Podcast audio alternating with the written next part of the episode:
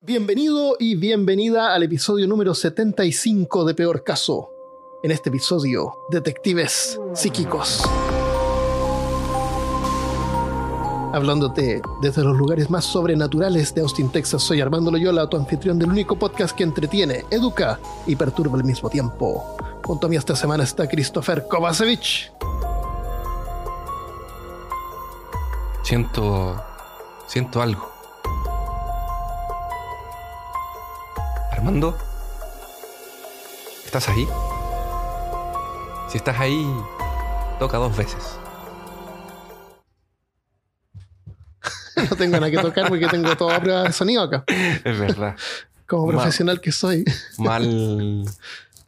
ma- mal ahí yo. Yo no, no supe comunicarme con el más allá. Con Texas. Puedo hacer así con, con los dedos. Ah, claro, también. Tengo todo así como, como gomitas y cosas.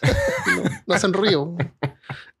Gomitas. La idea era que justamente es que no haga ruido. Entonces, si le pegamos a la mesa, no hace ruido, nada hace ruido. Claro, nada hace ruido. eh, Para que no hayan ruido en el podcast. Así que, por lo menos, fantasmas y espíritus no nos van a molestar. No, esta vez no. Esta vez no. ¿A ti a lo mejor te, te aparece algún espíritu como en 40 minutos? Tal vez. O te acuerdas, ¿te acuerdas cuando teníamos la idea, cuando yo estaba en tu casa, íbamos a grabar el capítulo de fantasmas y queríamos hacer una parte en video? Y nuestra idea era que el, el hijo de la malca se pusiera Ah, un... teníamos una la, la sábana. media idea. Ah, sí. Ah, verdad. Íbamos a grabar en vivo, en video. Y el hijo de la malca, que tiene como 5 años, 3 años, más 4 o años. Es súper chico. eh, iba a dar vueltas por ahí con una manta encima y nosotros íbamos a pretender que no lo veíamos. Eh, hoy día vamos a conversar, más que. eh, no tenemos como una historia, pero vamos a conversar sobre los psíquicos, especialmente los detectives psíquicos, esos que le ayudan a la policía a encontrar personas perdidas o asesinos, asesinos en serie, sí, toda esa gente. O que desmienten casos sobrenaturales. ¿Cómo desmienten? No, pues, ayudan a. Como que... usan, usan Ah, sus poderes Ah, sobrenaturales Bueno. para ayudar a encontrar a las víctimas o a los culpables. Ah, excelente. Qué mal que yo no investigué sobre ¿Qué diablo eso. investigaste? ¿En serio? ¿Qué, qué pensaste que era el episodio sobre psíquicos? Yo pensé que era sobre gente que investigaba casos sobrenaturales. Ah, como estos que buscan fantasmas en las casas. Bueno, tenemos entonces un episodio doble. Un Un episodio- episodio duplo. Claro, de dos cosas al mismo tiempo. Lo siento. Hay que ponerse esos lentes que tienen Ya, un bueno. lado rojo y uno azul. Pero unos audífonos Claro, los filtro. 3D, los bifocales. Podríamos ponerlos al Bueno, mismo vamos a ir mezclándolos apar- aparentemente. Pero mira, tiene que ver porque en realidad que todos terminan usando las mismas técnicas. Bueno, yo estoy hablando de psíquicos. Sí. ya. Sí, hable de psíquicos. Después yo te hablo de lo que yo encontré. El- el- los psíquicos que ayudan a la, a la policía o, o a de repente a la gente también, uno, uno lo puede contratar. Tú me mandaste recién una página de un, de un grupo en, en Brasil donde uno puede contratar sus servicios para encontrar. eh, ¿Pueden encontrar cualquier cosa o solamente personas? Pueden, puedo decir, eh, hoy tengo que salir, se me perdió el- las llaves. no, se supone que esta ¿Pueden ayudar, ayudarte a encontrar las llaves? te pueden ayudar a encontrar las llaves y te pueden ayudar. Ellos, ellos lo que hacen es eh, cuando tú tienes. No, no sé si viste la película Aterrorizados. Mm. Ya, la película A lo mejor Aterrorizados. tiene, tiene otro nombre en inglés. eh, no, es, es argentina. Está en Netflix. De hecho, la Ah. recomendaron harto en peor caso. Yo sé que hay gente Ah, ¿sí? en peor caso que la, que la escuchó. Va, que la vio. Ah, lo vamos, lo vamos a poner por ahí. Eh, ¿Qué pasa? Este grupo que yo encontré aquí en Brasil son de los Warren, que ya les voy a hablar un poco de ellos. ¿Y qué haces? Eh, cuando tienes un caso sobrenatural en tu casa, los llamas y ellos investigan. Cuando tú tienes un caso sobrenatural en tu casa. Sí. Ah. O, por ejemplo, ah, hay un poseído, un poseído. Ah, ya, esos son psíquicos. Es. Son mentalistas. Son mentalistas. Ya, Entonces ya, van e investigan. Son investi- investigadores de lo, de lo De sobrenatural. lo oculto. Ya, de lo sobrenatural. y si tienen que exorcizar al demonio, también lo hacen. Qué práctico. bueno, con que me ayuden a buscar las llaves de repente. Ah, también está, sí. Es que de repente hay duendes en las casas. Estos dicen. Que toman las cosas, las esconden en otro lado. También hay gente que pone las llaves en diferentes partes cada vez que llega a la casa. No, como se En vez de colgarlas en un solo lugar. No. Eso, eh, to- todo el mundo sabe que, que no es- eso no existe. Son los Eso duendes no que toman. Nadie, busca en la, en la lavadora y las encuentra ahí Claro. porque estaban en el bolsillo de un pantalón. Ah, ya. A propósito de llaves, me acuerdo una vez que vivía en, en La Serena, en el edificio que estaba en el noveno piso, ¿de acuerdo? Sí. Y se me quedaron las llaves arriba y mi señora me las tiró por la ventana. Y se hicieron con el suelo. ¿Hicieron qué? Porque era con el control remoto. Pero 10 pisos, pues, Armando. O sea, la Sí, las velocidad. tiré. Y yo, se suponía- yo las tenía que recoger. Pero dije, loco. estas llaves van a venir tan rápido que me van a romper la mano. A- Así que en el momento en que como que iba a recibirlas, la- sa- saqué las manos porque no las quería, Claro, tiene que no las quería la ¿me entiendes? Era demasiado, demasiado rápido. En una aceleración de, de gravedad. Exactamente, claro, calculé en mi mente rápidamente mientras iban cayendo y dije, no, esto va a ser eh, dañino para mi mano. Así que saqué la mano y se rompieron en el suelo. Claro, así es. Eh, bueno, en lo- los detectives psíquicos. Ah, ya entiendo por qué te confundiste, porque yo dije investigadores psíquicos. Sí. Tú dijiste, no, yo me refería a los investigadores así como investigadores privados, investigadores de la policía, de investigación de policía. Como los mentalistas. No, como los ¿No? que tú contratas para o llamas para que ayuden a la policía a encontrar eh, víctimas o, o los culpables. Ah, Eso es lo se te lo- pierde a alguien, que tú llamas a alguien, a un mentalista. Lo- lo- los Warren, por ejemplo, gente así también pueden, generalmente lo hacen, ayudan a, a la policía. Pero yo tengo algunos ejemplos de eso.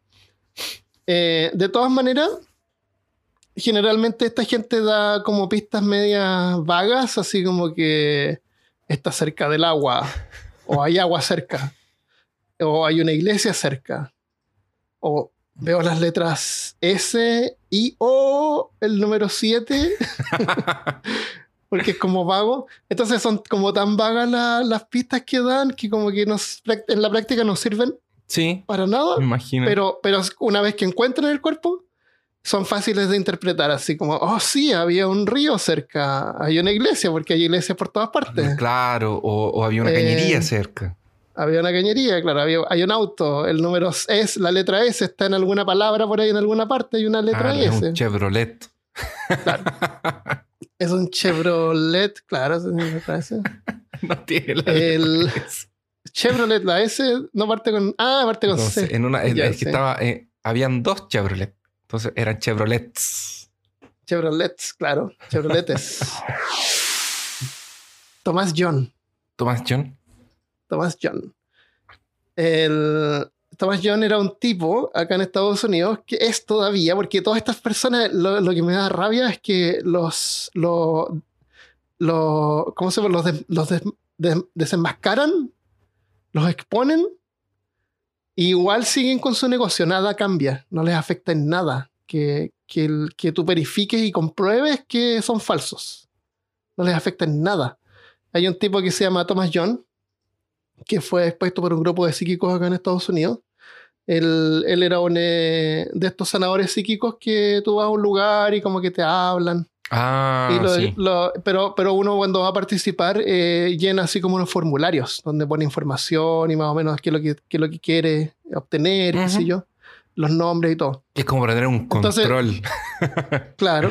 Entonces este grupo de psíquicos lo que hizo fue crear unas páginas de Facebook falsas y durante como 10 o 20 días las llenaron con comunicación entre como 10 personas, como para que eh, aparecieran verdaderas cuando el psíquico las fuera a revisar. ya. Eh, y fueron dos personas al, al grupo que supone- supuestamente eran marido y mujer. Y cada uno escribió cosas en su página de Facebook, pero no se las dijo al otro. Cosa que el mentalista no fuera a decir así, aunque la página era falsa, eh, yo estoy leyendo como que lo que está en tu mente. Entonces, eh, igual es válido porque yo no sé si es falso o no. ¿Me entiendes? Ya. Entonces lo hicieron de una manera de que era double blind, se llama Sí. que es como que no, no, no había forma de que ellos supieran de qué es lo que estaba el psíquico hablando cuando, cuando los, los, los entrevistaron. Entonces el psíquico los entrevistó, habló sobre las cosas que ellos supuestamente tenían, tenían eh, pero ellos no sabían de qué...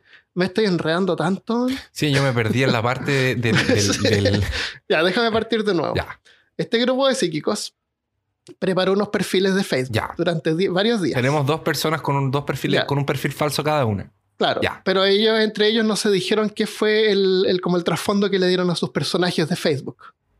O sea que cada uno de ellos no sabía. eh, Cada uno de lo ellos, que- ¿quién? ¿De la pareja? De la, de la pareja, claro. Es como que tú y yo vamos al psíquico Ya, y yo me hago un perfil falso y tú te haces un perfil ya, falso. ok. ¿ya? De Jonas Eh, y el otro de entre- Jonas. Yo no miro tu perfil, pero entre otros amigos sí nos comunicamos como para que haya movimiento. Ya, Pero yo no veo tu perfil, yo no sé lo que tú pusiste y tú no ves mi perfil, ajá. ¿ya? Entonces, cosa que el psíquico, ¿sabes qué? Olvida eso, olvídalo. no tiene nada que ver. Crearon, crearon perfiles falsos y fue, mi mente. es que es como una prueba de como decir así ya, ¿y qué pasa si el psíquico en realidad eh, estaba bien, leyendo la mente y lo que vio es lo que estaba en el, en el perfil de Facebook, no importa si era verdadero o no, ¿me entiendes? ya, ok. era para sí. desmentir eso. Ya, ya, Eh, ok. Cosa de que ellos en realidad no sabían. En el momento en que ellos, ellos decían sí, sí, pero no tenían idea de que estaba hablando el, el- el psíquico. Pero después, cuando se fueron a la casa y revisaron, todo lo que el psíquico dijo era lo que estaba en las páginas de Facebook. Ah. Lo que comprobaba que el psíquico, para poder saber, había revisado las páginas de Facebook con anticipación. ¿Me entiendes? Toda la información la había sacado de Facebook. Ya. Por ejemplo, en una, en una parte del perfil había dicho que había dejado de fumar.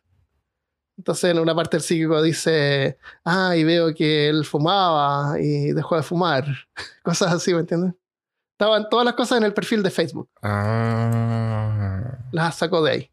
Entonces, esta es una, una de las formas de que los mentalistas usan, es investigar previamente. Es súper es súper, eh, rica la información que nosotros ponemos en las redes sociales Sí. y hay que tener cuidado. Entonces, eso es un método que los psíquicos usan, los medios sociales, porque se puede obtener un montón de información de la gente. Eh, saber el estado de ánimo, la personalidad, pero un montón. Eso es algo que pueden usar ahora porque antiguamente no existía. El, este Thomas John, bueno, lo expusieron eh, y después igual tuvo un programa de televisión que se llamaba The Seatbelt Psychic. Seatbelt es el cinturón de seguridad. Ujú. Eh, él lo que hacía era como un taxista, así como Uber, que, que le veía la suerte a los pasajeros. Ya. Pero resultó ser falso, eran actores. No. ¿Y tú crees que importa eso? No, no importa. No, no importa nada. Él sigue con su carrera y, y- y- y es entretenimiento. Es Pero es un es- fraude. Es como el tipo de, de sobrevivencia que se tiraba en medio de la. que se tiraba como en medio del bosque y se suponía que sobrevivía con, como con una cuchilla y nada más. Ya, que estamos hablando de Minecraft ahora. Claro, casi eso. Y así. ¿Y era falso? Y era falso. po. Son falsos. Christopher, sí. Yo, hay, a mí me gusta ver trucos de magia en, en YouTube, es una de las cosas que hago de repente. Eh, me gusta Penn and Teller, que son unos magos eh, famosos acá, pero ellos tienen un programa donde otros magos se presentan ante ellos y hacen los trucos y tienen como que engañarlos, tienen que ver Ah, si es que ya. ellos no descubren el truco. Oye, tú ves el video y hay cortes en el video, así como que tiene la, la chaqueta así con la solapa vuelta para un lado, después al segundo siguiente está para el otro lado y, él- y hace el truco. La- está manipulado en la edición para que el truco se vea eh, verdadero en el video, en la producción, ¿me entiendes? Sí. Hay, hay otros que he visto también de que hay un tipo que hace como desaparecer moneda y lo que tiene es una mesa negra, con, parece que tiene como unas cosas que giran. Entonces la moneda como que se oculta, como que se queda pegada en la mesa y se gira. Hay cortes, hay, hay, le falta, si tú analizas eso, bueno, vi un video donde analizaban eso, le cortan cuadros, viste que los videos tienen cuadros por segundo, Sí. tiene cor- cortes, pero son tan pequeños donde gira eso que tú no lo alcanzas a ver en el, en la, en el video. Entonces están en la preedición, lo cortan Ah. a ese nivel. Entonces no es solamente que el mago hace su ilusión por su habilidad manual y todo eso, sino que además lo fuerzan en el video para que tú no lo puedas detectar. Son todos Oh, cortes. Son todos Fraude. cortes falsos. Malditos. Fraude total, pero es entretenimiento. Sí, la Eso es lo que hay que tener en cuenta, que es solamente entretenimiento. No hay que tomarlo por ningún otro valor que sea entretenimiento. Eh, otra, otra forma que usan esta gente es eh, recibir información transmitida. Acá estoy hablando de los televangelistas, Ya. de estos que, que hablan en público que tú mencionaste antes. Sí. ¿Cómo les llamaste? ¿Profetas? No. Bueno, esta gente que habla en público y los cura y te saco al demonio. El, el televangelista generalmente son como sanadores psíquicos, pero son como medio basados en, en la onda cristiana. Así como Dios y el demonio están en ti. Claro, que En vez de ser fantasmas o, o- o cosas que no son como, como cristianos. Ah, El- el- la- el- eso, este día estaba en la, la, la- Mi suegra me estaba contando unas historias de... Porque en la familia de, de- de ella hay una, hay una persona que tiene esquizofrenia. Y la llevaron a una de estas iglesias, loco. Oh. Y, y- y- y obviamente se alteró más. Porque la, más. la llevaron obligada, la Mm, tiraron la Porque aparte que es todo un show y, sí. y la tiran adelante y todo el cuento. Y se alteró más, por lo que fue peor. Y no le pudieron sacar ni el demonio. No le sacan. Hay gente que, que está como en una silla de ruedas, pero igual. Hay gente que está en silla de ruedas, pero igual puede como caminar, pero no camina bien. Sí. O gente que es viejita, que sí tiene problemas en las rodillas. que sí, hacen igual que se, se, pueden parar. Se hacen que se levanten. Y como todo el show es tan eh, eh, estroboscópico. Que, que produce adrenalina, ¿no es cierto? Entonces, claro, además que uno se para y en el momento con la excitación y camina y un milagro. Y después igual vuelven a la sierra. Oh, qué horror. no se curan permanentemente. El, este Peter Popoff se llamaba, que lo mencionamos en un episodio, lo mencionó Christian, pero no me acuerdo cuál episodio. Y le pregunté, no me contestó porque anda en Colombia. ¿Puede ser el de exorcismo? Puede ser el de exorcismo. No, el de exorcismo fuimos solos, parece. No sé. Mm. Bueno, este tipo eh, lo, lo- lo desenmascaró James Randi, que es un excéntrico bien famoso. Él era un mago, un viejito bien simpático. en el 86 descubrieron que este Peter Popoff lo que hacía era que en, el- en un oído tenía un audífono y su esposa la- le hablaba a través del audífono. Ujú. Resulta que antes del evento, eh, toda la gente que asistía al evento tenía que llenar así como formularios eh, de, de cosas que le pasaban, por qué iba ahí, qué es lo que quería obtener, qué sé yo, información personal. Estamos hablando pre-Facebook. Y después les asignaban los asientos. La gente no se sentaba donde quería. Ya. Entonces la esposa sabía exactamente dónde estaba esta persona que tenía este pro- problema en particular. Ah. Y le avisaba por el audífono, le decía, sí, se llama no sé cuánto, tiene un marido que, que está en el hospital, qué sé yo. Y él le comunicaba todo eso. Y tú puedes ver un video donde se, porque ellos lograron eh, encontrar la, la frecuencia de transmisión. Y tú escuchas al tipo hablando mientras se escucha a la esposa hablándole. Ah. 1627 10th Street. 1627 10th Street? Is that right? That's right. She has arthritis all over. Burning this arthritis right out of your body. Take a few steps just to make the devil mad. Hallelujah. That's it. Just move around a little bit. There she goes. ¿Y tú crees que fue un No, problema claro que él no. eso? Claro que no. No. No. él siguió su. Bueno, a lo mejor fue como un, un poco, decayó un poco. Pero hoy en día sigue con sus ministerios de Peter Popoff, que te lo puedes encontrar en peterpopoff.org. Él ofrece, ofrece un espacio para solicitar oración. Tú puedes poner tu nombre, tus datos y solicitar una oración. ¿Ya? Ofrece también opciones para donar. eh, y las opciones son eh, 17 dólares, que se llama Levántate con Fe. Ah, amén. ¿ya? Tiene otra opción de 77 dólares que se llama unción doble, unción de doble porción. ¿Ya? No sé qué diablo es unción, pero suena así como medio religioso. Sí, ¿Qué es unción? unción es como... es- es- La extrema ah, unción que te dan cuando te vas a ver, morir. ¿Cómo que podría...? Como una ofrenda, no sé. No, una unción... Suena, suena oficial. Mira, una unción es como... eh, ah, cuando a los sacerdotes o a los profetas o a los reyes, parece, era uno de esos tres, no me acuerdo bien. Los iban a nombrar Ajá. como con Ah, su cargo eran ungidos en aceite. Ah, Eso quiere decir que les Ah, derramaban ya. aceite en la cabeza. Entonces se supone que la unción es como eso. ¿cachai? Entonces puede ser la unción del Espíritu Santo. Es como una... unción de doble Eh, porción. imagi- imagínate que tú estás jugando World of Warcraft y te dan un buff. Ya, esa es una opción. Es ah, suena buff. bien, que, suena mucho Y mejor es que, doble buff. que loco. va, porque el- en- se traducía como bufo. De- claro.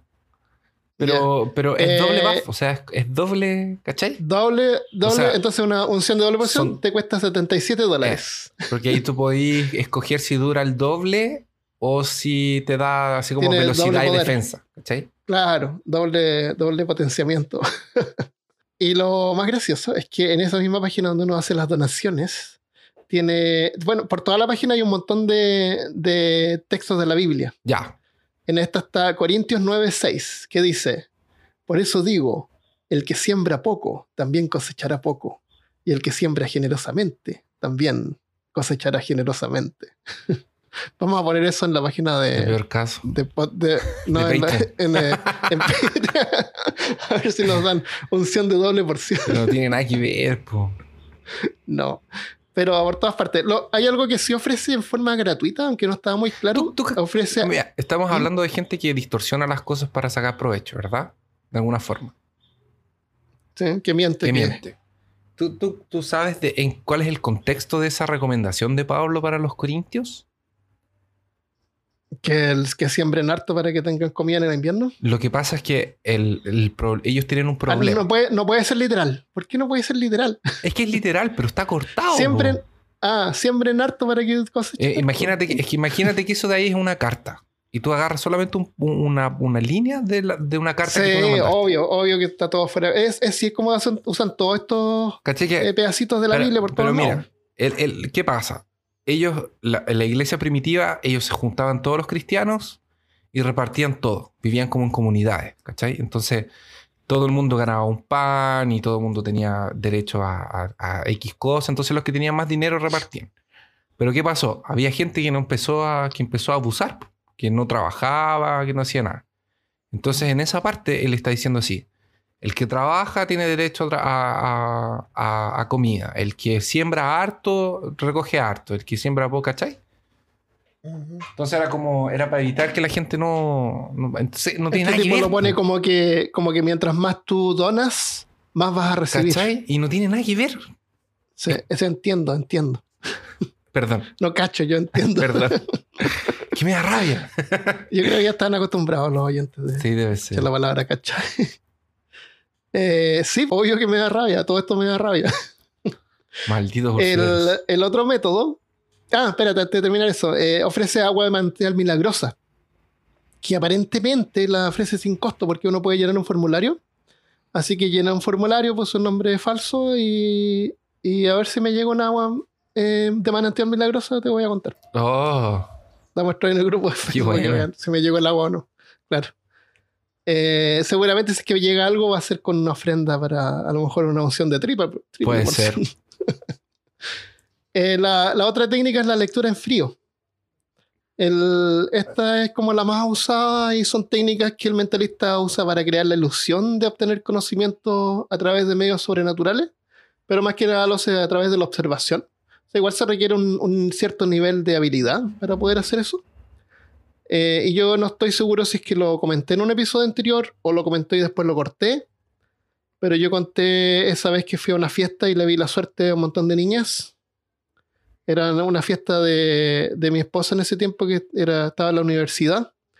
Así que fuimos, yo estaba, había tomado algunas, algunas copas, estaba inspirado, andaba con toda esta onda del escepticismo y todo eso. Así que les dije que les podía ver las, las líneas de las manos. Eh, pero de a una. Entonces me senté con ellas, les miraba la mano y les decía cosas. Y son cosas así como que hay cosas que todos, que, que nos pasa a todos. Por ejemplo, ah, tú sientes que tú puedes dar más de lo que en el trabajo, por ejemplo, tú sientes que tú podrías hacer más, pero no te dan la oportunidad. ah, ya. ¿Entiendes? Eh, o hay alguien en tu familia que está enfermo, o, o tú discutiste con alguien. Tú puedes decir como que está en ti arreglar las cosas, así como que no hay que ser eh, orgulloso. Ujú. Eh, tú puedes dar la, la primer paso y solucionar este problema. Eh, o, o la- o si la persona se viste así como de forma más conserva, conservadora, Ajá. conservativa, eh, tú puedes decirle, ¿tú, tú sientes así como que tú perteneces como a otra época, así como una época pasada. Y la gente te va diciendo, sí, Podríamos Sí, dedicarnos a, leer, a, leerle- a leerles el futuro a sí, los, a los- es así, a los es así, y se sorprenden y como que todo lo que tú dices es así. Y, y entonces la- lo que hice fue que a todas más o menos les dije las mismas cosas. y después al día siguiente estaban todos enojados conmigo porque descubrieron la farsa. lo descubrieron, Armando. No lo pueden descubrir. Pero, pero gracias a eso aprendieron de cómo estas cosas funcionan. Así que yo creo que le hice un favor a, a fin de Mm. cuentas. Qué amable. Gracias.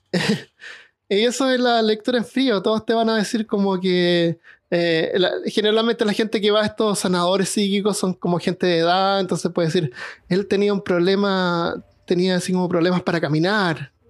Sí, tenía problemas en las rodillas, porque toda la gente de edad tiene problemas en las rodillas.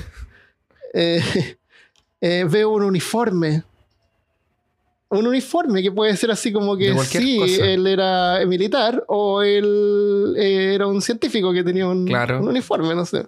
Entonces, la, entonces la, la gracia de la lectura en frío es que el mentalista hace la mitad de la pega, la- hace la mitad del trabajo y el resto lo hace la víctima o el cliente.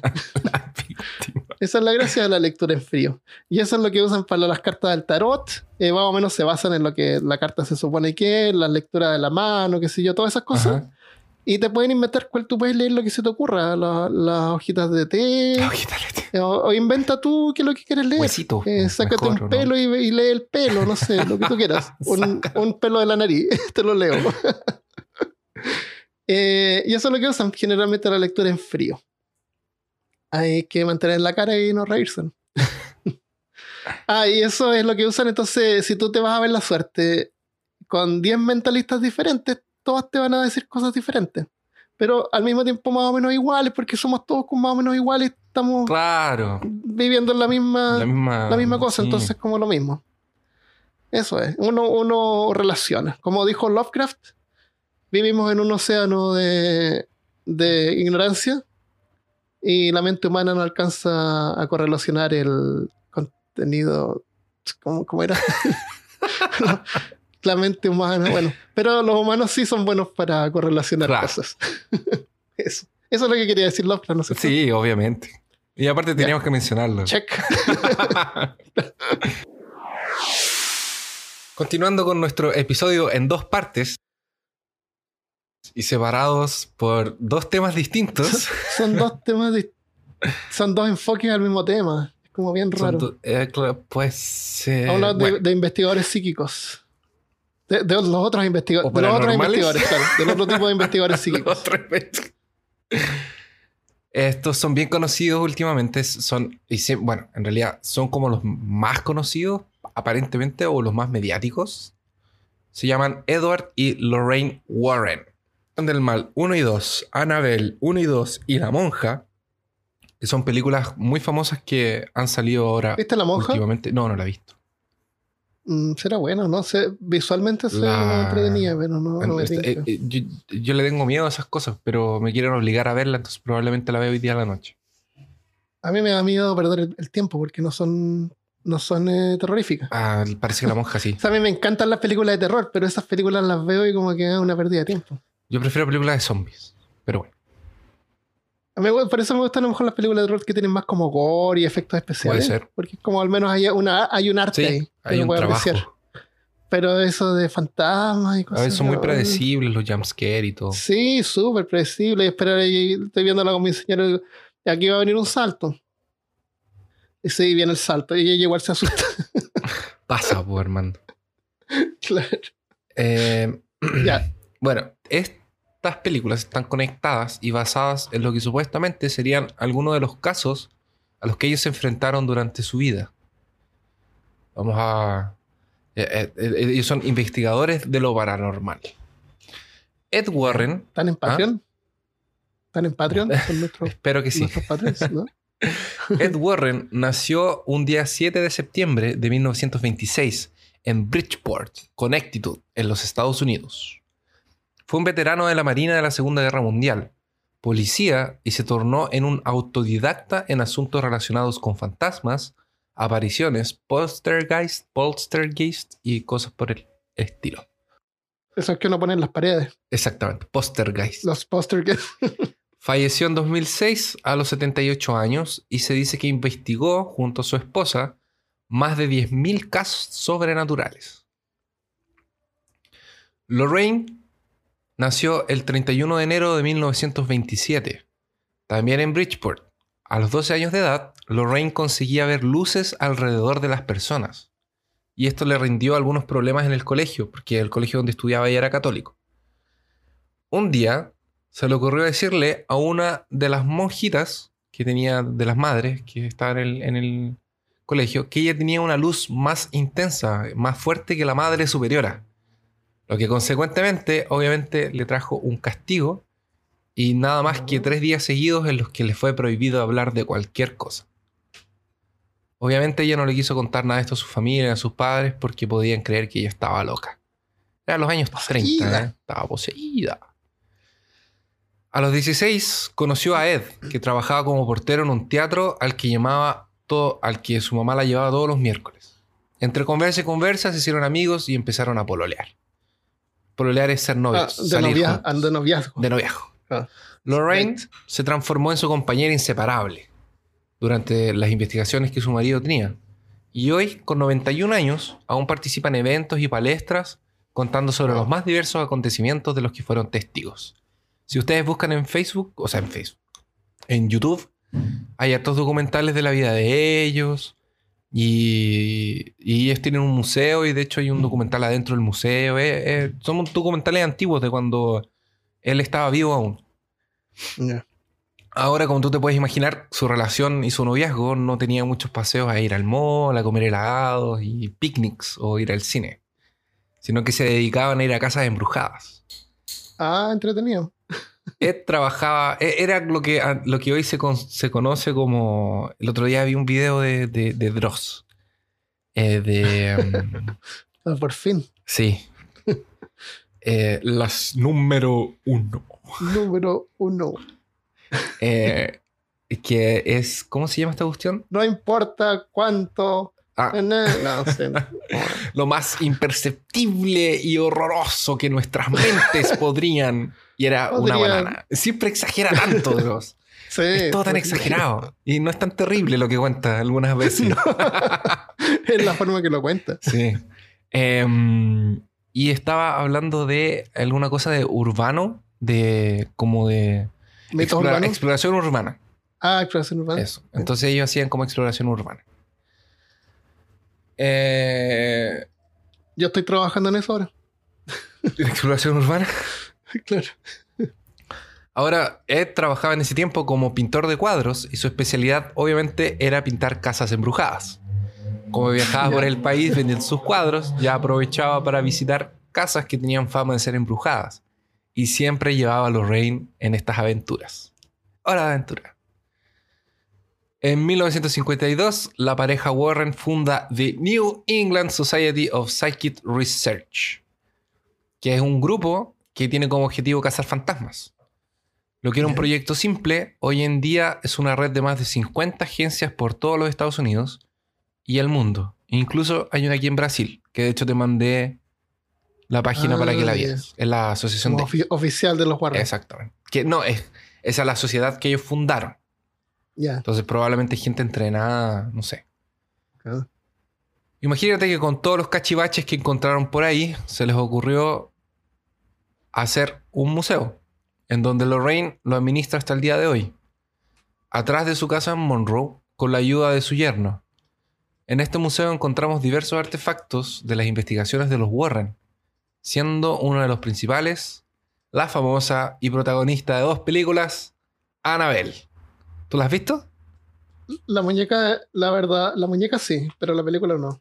Ya, la, la muñeca es bien terrorífica, pero es como una muñeca antigua también. Como que una muñeca antigua, claro. Como los años muñeca 20, una cosa así. terrorífica. Ujú. Mi tía abuela tenía Pero es un que más, más terrorífico que muñecas antiguas. Los moldes para hacer las Ay. cabezas de las muñecas. horrible. Eso vi una vez en una, en una parte y, y son como. Y, y eran como de metal oxidado. No. Se veían como caras de bebé, pero inversas, invertidas, Mi- cóncavas, mi- como la tierra. mi tía, mi tía abuela tenía tenía una colección. Tiene, de hecho, tiene hasta el día de hoy, está viva. Tiene una colección de muñecas de cabeza de porcelana, loco. Y dan tanto Ah. miedo con los ojos de vidrio, son terribles. Las ponen, las ponen en sillones. Sí, cuando yo tenía, cuando yo era pequeño, eh, a veces me quedaba a dormir en la casa de, de mi abuela y ella vivía con ella y con mi bisabuela. Y tenían cosas antiguas y tenía esa... Era terrible, Los muñecos. era terrible. Qué lindo, qué entretenido. Eh, ahora, esta muñeca Annabelle es mantenida dentro de una caja de vidrio especial. Y que por lo menos dos veces al mes viene un padre para darle oración y bendecir el lugar donde está atrapada o el contenedor. Ah, Así-. Mantienen esta fuerza demoníaca eh, bajo control porque la muñeca obviamente está maldita. Para que nos hagamos una idea sobre este poder maligno de, de la muñeca Annabelle que tiene dos películas. ¿Te, te imaginas que alguien se la, alguien- vaya y se robe la muñeca y llega así como Claro. un video en YouTube mostrando de que en realidad no pasa nada y no hace nada la muñeca? Claro. ¿Te imaginas Bueno, que... dirían así, ah, porque tú eres demoníaco también. Entonces, Claro, por le eso no hace te daña a nada, ti. sí. Claro. Siempre, siempre van a tener una respuesta para todo. Pero mira, Esa es otra de las habilidades que tiene esta gente. para los escépticos les tengo esto. S- Ah, em, se cuenta que una vez una pareja visitó el museo y obviamente los orientaron a no tocar nada, especialmente a no perturbar a la muñeca que estaba dentro de su cajita, su contenedor de, de energía demoníaca. A pesar de esto, el joven, tratando de mostrar valentía, escepticismo, eh, y me imagino que coraje delante de su, de su novia. Y sobre Ajá. todo escepticismo para las personas Ajá. escépticas que puedan... Ajá, ajá. Ajá, ajá. Em, los orientaron a no tocar nada. Entonces, ¿qué hizo él? Obviamente empezó a tocar el contenedor de, de- de la, de la muñeca. Y le pegaba en el vidrio, se da una vuelta, le pegaba en el vidrio de nuevo, exclamando, obviamente, cosas del estilo, si la verdad tienes algún poder, entonces demuéstramelo. ¿O no? Es, es lo que alguien escéptico haría, ¿o no, Armando? Tú que eres una persona escéptica, ¿no? No hay necesidad de hacer eso porque realidad no, no, mostraría nada. Ah, cl- Pero si le quiero mostrar algo a alguien, ¿Para qué la vas a perturbar si no, no... claro, ¿Qué, qué- qué te imaginas tú que, que pasó con estos jóvenes? nada. Nada. Exactamente. No. No. La pareja volvía a casa en una moto.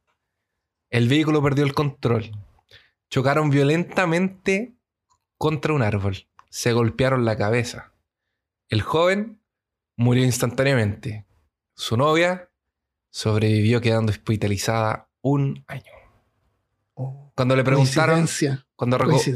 ¿Ah? Tal vez. ¿Coincidencia? No, obviamente que no. no. no tiene que ver porque era una persona que obviamente se probablemente jamás habría hecho una maniobra peligrosa en la moto, Claro. ni habría andado muy rápido porque Y, na- y nadie más, aparte de ellos que visitaron el museo, nunca nadie más le pasó nada malo No. después de dejar el museo. nunca más. O dejar cualquier otro lugar. No, solamente ella, ellos que le, eh, provocaron a la muñeca Annabelle. Claro. La cosa es que a la niña, eh, la joven, cuando despertó finalmente y salió del hospital después de un año, le preguntaron qué había pasado. Y el joven dijo, la joven dijo que en momentos antes del accidente ellos se reían y hacían bromas sobre la muñeca. Yo podría decir, ya, yo me ofrezco a dormir con la muñeca una noche. Ah, o claro. lo que me pase la muñeca, la pongo ahí, me da lo mismo, me da lo mismo. Pero no importa lo que haga, porque si no, porque obviamente no va a pasar nada. Y si no pasa nada, la gente va a decir que estoy coluido con el poder demoníaco de la muñeca. Entonces no, da lo mismo. Ah, no da lo mismo que alguien no, no hay forma de demostrar eh, una cosa u otra. Yo te voy a decir que, sinceramente, yo creo en, en poderes espirituales. Yo Yo creo... no creo y no, no hay ninguna razón para poder creer en eso, Christopher. ¿Qué, qué razón? No, qué, no me qué trates de convencer. No me trates de convencer.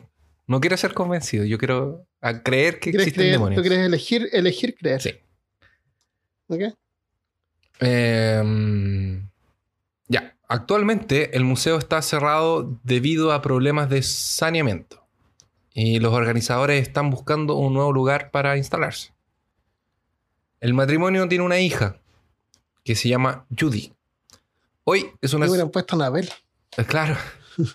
Hoy es una señora de 70 años que contó en una entrevista que durante toda su infancia y adolescencia siempre tenía mucha vergüenza de hablarle a sus amigos sobre cuál es la profesión de sus padres. Ella dijo algo así como, imagínate decirle a ellos que estudiaban demonios, cazaban fantasmas y veían espíritus. ¿Quién? ¿Quién qué? ¿A quién le gustaría decirles a sus amigos? Oye, ¿tus papás qué hacen? No, son cazadores de lo paranormal. A varios les gustaría.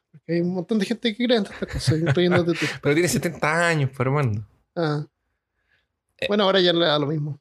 Eh, eran los años 60, 70, por ahí. Ah. Eh, Judy hoy en día ayuda a administrar el Museo de la Familia, pero prefiere no involucrarse mucho en estas cosas sobrenaturales, dejando que el marido tenga la tarea de acompañar a su madre cuando está eh, va a, como a campo a ver llamadas de consultoría y investigar casos. Aparentemente esta señora hasta el día de hoy está en la activa. La película Invocación del Mal 2 fue basada en un caso llamado de Poltergeist de Enfield, que pasó al final de los años 70. Muchas personas creen que es injusto que el matrimonio Warren sea el protagonista de estas películas. Porque lo que no expliqué es que el Invocación del Mal 1, 2 y ahora que va a salir la 3, los protagonistas de la película son los, los Warren, son este matrimonio. Y Annabelle y la bruja, la bruja, la, la monja, La bruja de Blair. claro, y la monja son derivaciones, son Ah, películas derivadas que salieron como del universo de, de Invocación del Mal. ya. L- Es como los Avengers y las otras películas son los- las películas solo. Como, Ya. Eh, entonces dicen que es un poco injusto que ellos sean los protagonistas de la película, siendo que ellos solo fueron al lugar de, este Poltergeist una vez. Y quien investigó esto fue un señor que es investigador de lo paranormal. Un señor que es investigador de lo paranormal que se llama Maurice Gross. Que en la película es colocado como un papel secundario. Mm. Ahora, Pero es obviamente. que ellos son los famosos. Claro, y obviamente tiene que ver con una narrativa y todo un tema creativo atrás para mantener una coherencia. Claro. Ajá. Esto no tiene que ver con si es que es verdad o no, es porque son famosos, nomás, punto. Sí, sí. Y aparte que es para darle cohe- coherencia, la- me imagino que es para darle coherencia. claro. Bueno, otro caso. Eh, otro caso que investigaron. Ah, perdón. Otro caso. Es el de la familia Smurr, que esta fue atormentada por tres espíritus. ¿Y qué hacían los espíritus con ellos, Armando? ¿Qué crees tú que les hacían? Mm, botaban los cepillos de dientes. Les hacían bullying. Bullying. Les pegaban. Les pegaban. les pegaban, Armando. Ellos dicen que los espíritus, que eran tres, les pegaban. Y además de estos tres, había una sucubus que se supone que violó a uno de los miembros de la familia. Ya. Ahora es, es medio complicado porque las sucubus son entidades femeninas. Entonces, supuestamente no te pueden violar porque para violación tiene que existir penetración. Bueno, entonces, además de tres espíritus y una sucubus que les hacían bullying y los violaban, fueron necesarios de cuatro exorcismos. ¡Cuatro! Número cuatro. Para que la casa en donde la familia vivía fuera liberada finalmente del mal que los acechaba. Esto obviamente sirvió de material para películas y es una película del 91 que se llama Almas Perdidas. Otro caso bien conocido es el de el horror en. Amityville. Un joven llamado Ronald Butch asesina a toda su familia y dijo que fuerzas misteriosas lo llevaron a esto. Ronald fue condenado a más de 100 años de prisión y continúa preso hasta el día de hoy. Mucho se cuestiona sobre el caso. Eh, ah, mucho se cuestionó sobre el caso no tener ningún tipo de influencia sobrenatural y ser todo una farsa completa. Pero Lorraine, que lo investigó junto a su marido, dice que la historia es real y existió, sí, efectivamente, influencias no humanas, pero que infelizmente no pueden ser comprobadas. Y sobre esto existen 10 películas en este caso. En el día 13 de noviembre de 1974, Ronald DeFeo Jr. Ahora este episodio es sobre los Warren. Pero lo puedes cambiar el orden. Claro. En el día 13 de noviembre de 1974, Ronald DeFeo Jr., el hermano más viejo de cinco hermanos, mató a toda la familia utilizando una espingarda de calibre 12. Una espingarda es una shotgun. Chuc. Ah, Cuando fue interrogado, él dice que el crimen había sido cometido por mafiosos. Pero la, poli- la policía rápidamente descubrió que él había sido el asesino. Y continúa preso, obviamente, hasta hoy por los seis homicidios que cometió. En 1975, Jorge Lutz, Katy Lutz y sus tres hijos compraron la casa en la que había sido. eh, la que había sido. Eh, ¿Cómo se dice, Armando? Efect- eh, ¿en ¿Qué cosa? ¿Cuál es la palabra en inglés o portugués? que, que fue. Ah, que fue escenario. Ahí sí. En 1975, Jorge Lutz, Katy Lutz y sus tres hijos compraron la casa que había sido escenario de aquel crimen. Ah, Mismo siendo conscientes de esto. El día en el que se mudaron, el padre Ralph Pecoraro fue llamado para bendecir el lugar. Años después, él dice que escuchó una voz que le dijo, salga de aquí, en cuanto hacía su ritual de bendición. Después de 28 días, la familia salió corriendo, abandonó la casa y dejó todas sus cosas en ese lugar. Algunas áreas de las casas eran muy toladas y la porcelana, la porcelana del baño quedó negra. Uno de los niños, Daniel, tuvo las manos eh, dañadas en una eh, ventana que se cerró bruscamente. La hija Missy conversaba con una amiga imaginaria llamada Jodie, que poseía la forma de un Mm. puerco y a veces de un ángel.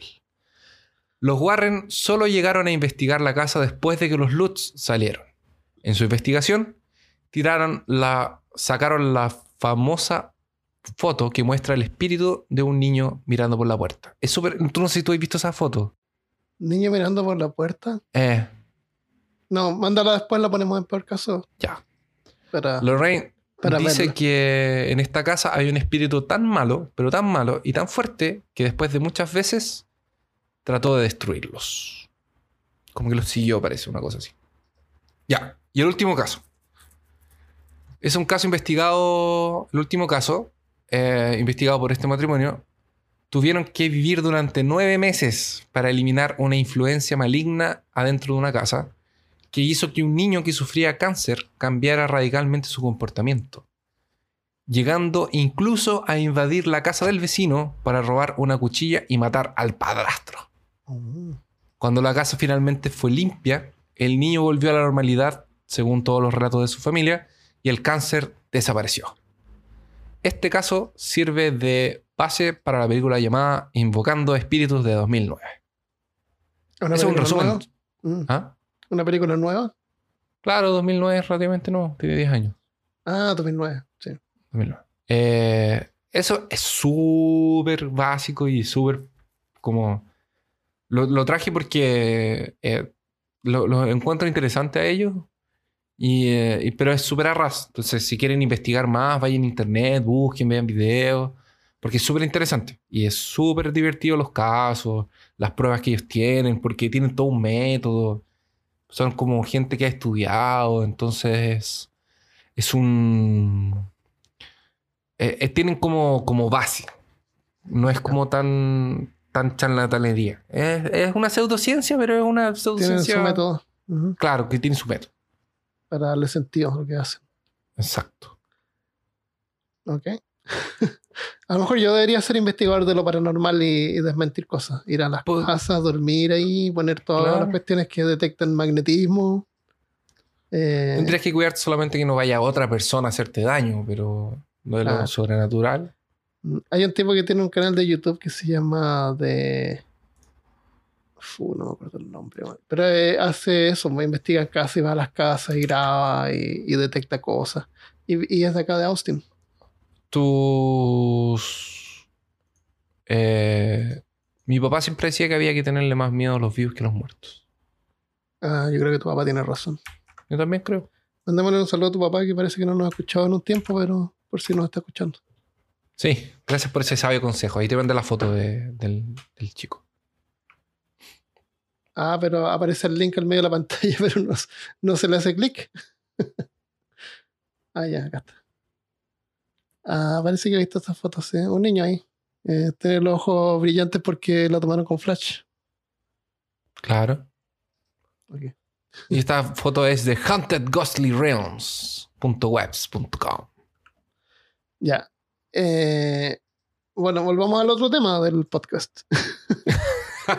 Los investigadores paranormales que ayudan a la policía a encontrar gente perdida o asesinos que mataron a la gente que se perdió. Los otros tipos de investigadores paranormales. Tengo un ejemplo, un caso de. No, no, no lo tengo tan detallado como tú, pero tengo unos tres o cuatro.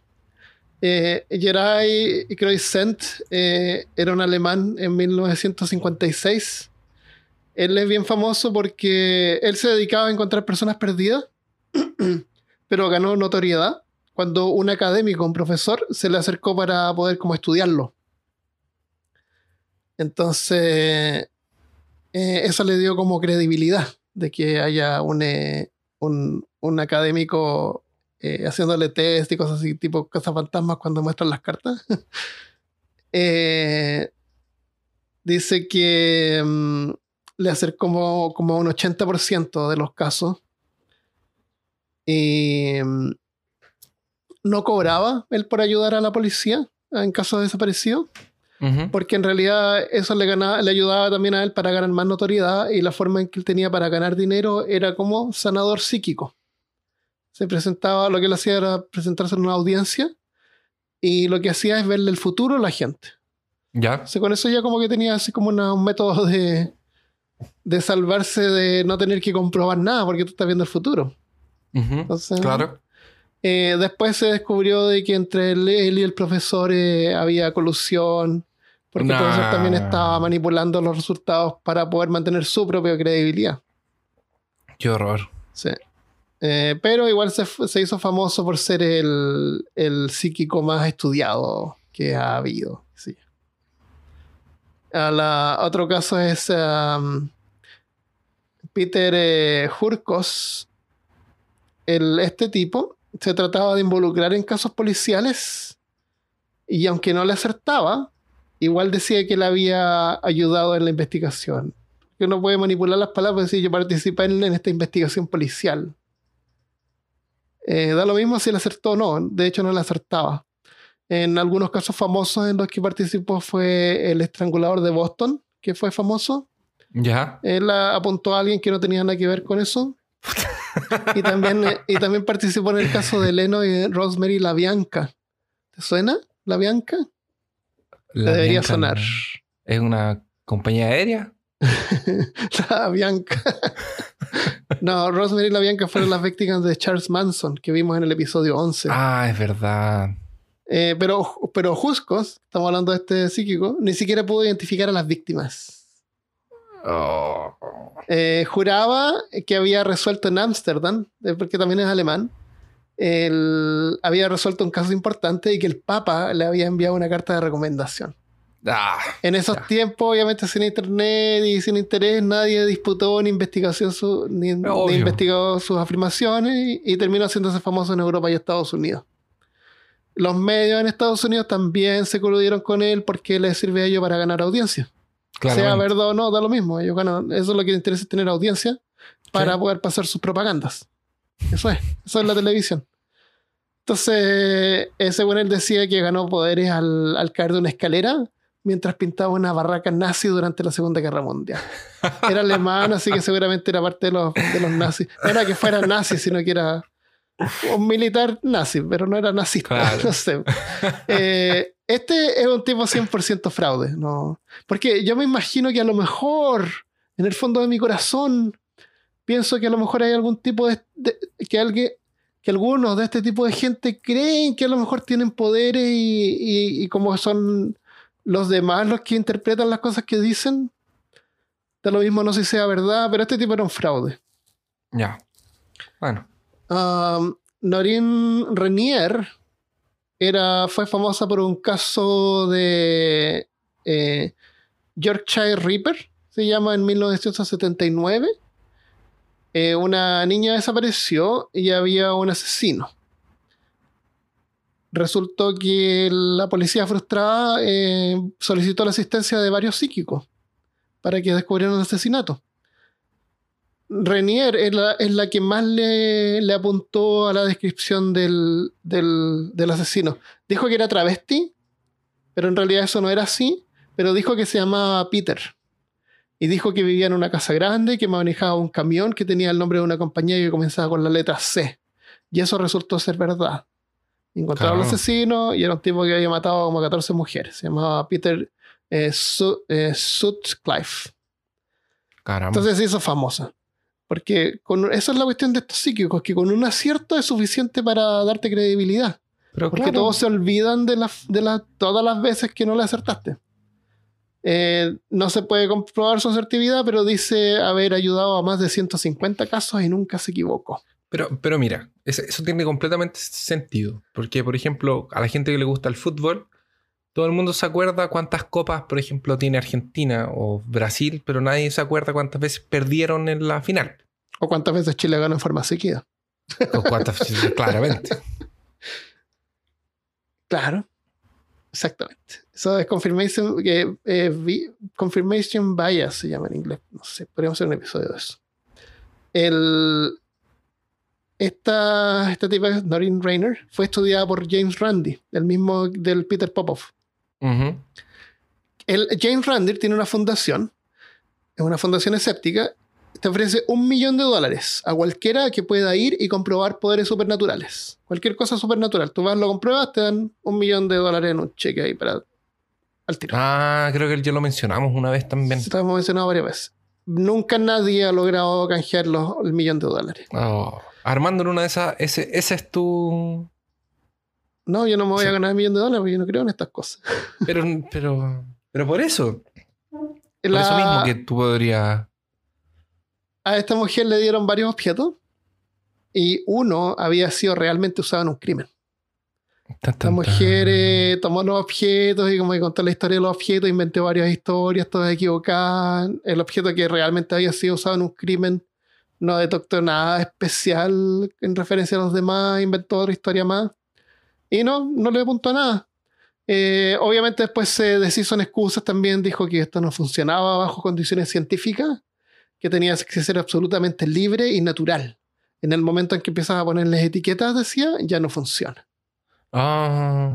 Eso ¿Viste? lo pones en un laboratorio y como que ya no funciona. Por eso es que los poderes mágicos Por ahí eso- no, no funcionan. Por, por eso que tú arruinas todo lo, lo, lo paranormal, pues, Armando.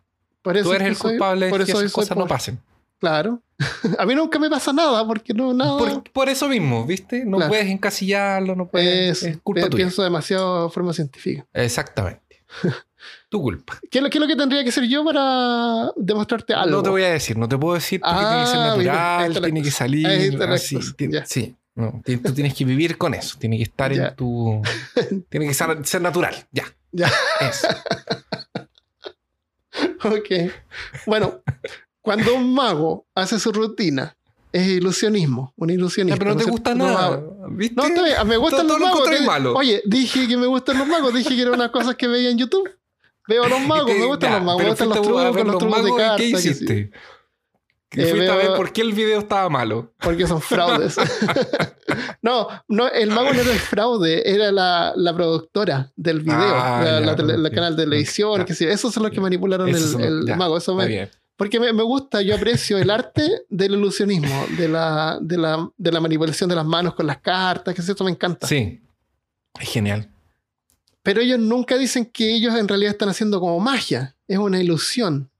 La diferencia es que el sanador psíquico o el mentalista o el psíquico es que clama tener poderes supernaturales. Y en el momento en que hace eso, eso se convierte en fraude. Pero es ilusionismo igual. En los mentalistas y psíquicos, iguales que los magos en la televisión, yo creo que solamente hay que verlos por el valor de entretenimiento.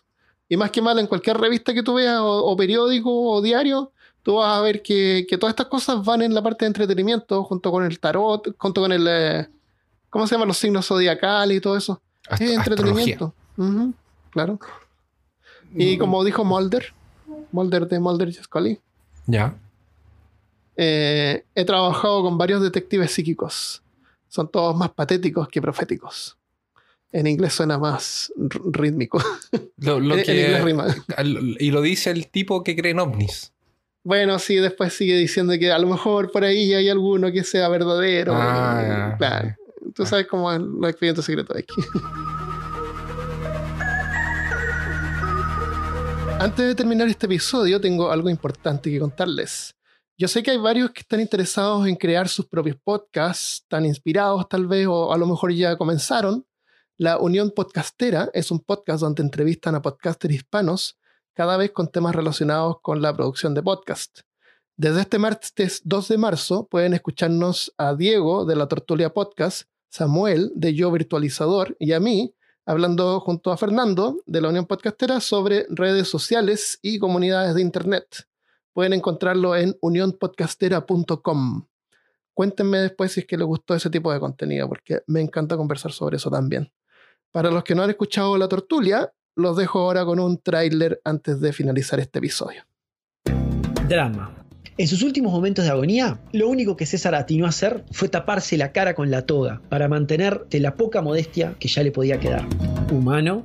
Sí, sí. Me resulta más sorprendente la narrativa que crea el analista, ya sea económico o político, que tiene que ir inventándose una historia al mismo tiempo que pasan los hechos.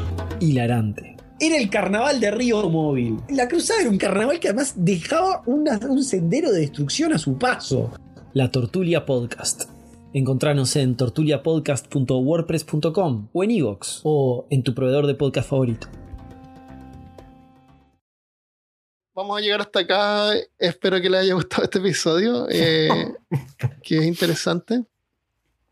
Yo lo único que digo es que se mantengan alertas, que tengan cuidado con lo que creen, con lo que ven, porque lo que ven, sobre todo en video, está siempre manipulado. Puede ser siempre manipulado. Sí. Antes de irnos, si le damos algunos saludos, tenemos algunos comentarios en, eh, en, en Apple Podcast, que es algo que existe. Oh, mira, es verdad. En la Apple Podcast no los, no los vemos mucho porque es medio difícil verlos porque cuando tú miras Apple Podcast depende del lugar donde estás, solamente ves comentarios que hayan sido enviados desde ese mismo país. Pero eh, logramos investigar más, contraté a un investigador de lo paranormal para poder decirme. Claro. Un psíquico, un mentalista. Claro. Eh, uno dice, dice, saludos desde Michigan. Este es de Mi- Milixa 2018. Dice, este podcast me encanta. Lo escucho donde puedo. Me hace reír, pensar y aprender. Me gustan los muchos.